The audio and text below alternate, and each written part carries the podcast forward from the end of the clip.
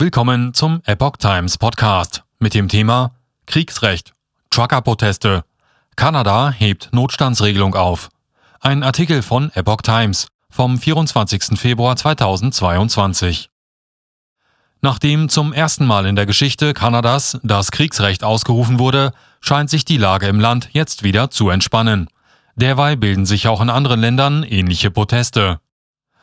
Kanadas Premierminister Justin Trudeau hat den wegen der wochenlangen Lkw-Blockaden in Ottawa und an der Grenze zu den USA verhängten Notstand widerrufen und damit die von den Freedom Truckern ausgelöste Krise für beendet erklärt. Trudeau sagte bei einer Pressekonferenz am Mittwoch, Heute bestätigen wir, dass es sich bei der Situation nicht mehr um einen Notfall handelt. Die Bundesregierung wird deshalb die Nutzung der Notstandsgesetzgebung beenden. Die Bedrohung durch die Blockaden bestehe weiter, betonte Trudeau. Seine Regierung sei jedoch zuversichtlich, dass die bestehenden Gesetze und Verordnungen ausreichen, um die Sicherheit der Menschen zu gewährleisten. Mit sogenannten Freiheitskonvois hatten Lkw-Fahrer zentrale Straßen in der kanadischen Hauptstadt Ottawa sowie Grenzübergänge zu den USA über Wochen blockiert. Wegen der Blockaden waren zwischenzeitlich die Produktion mehrerer Autobauer zum Erliegen gekommen. Trudeau hatte sich in einem hochumstrittenen Schritt auf Notstandsbefugnisse berufen, um stärker gegen die Proteste der Lkw-Fahrer vorgehen zu können. Es war das erste Mal seit 50 Jahren, dass die kanadische Regierung von diesen Befugnissen Gebrauch machte. Das kanadische Unterhaus hatte die Ratifizierung des Notstands nach tagelanger Debatte erst am Montag zugestimmt. Das kanadische Notstandsgesetz kann im Fall einer nationalen Krise herangezogen werden. Trudeaus Berufung auf die Notstandsbefugnisse gab den Behörden mehr rechtliche Möglichkeiten an die Hand, unter anderem um Demonstranten festzunehmen, ihre Lastwagen zu beschlagnahmen und die Finanzierung der Proteste zu unterbinden.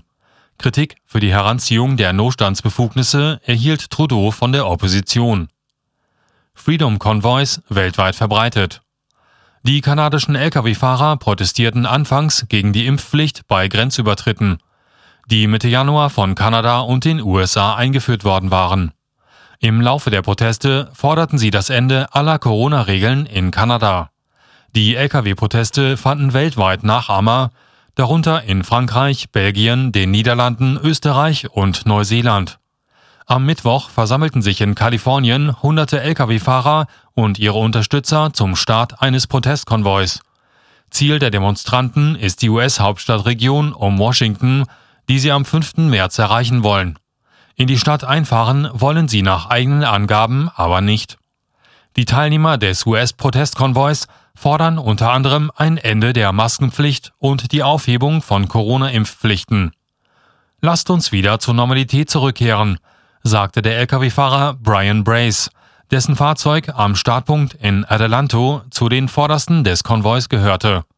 Es ist Zeit, dass unsere Regierung versteht, dass die Menschen die in der Verfassung festgehaltene Freiheit zurück wollen, sagte auch der aus dem Bundesstaat Idaho angereiste Shane Klaas.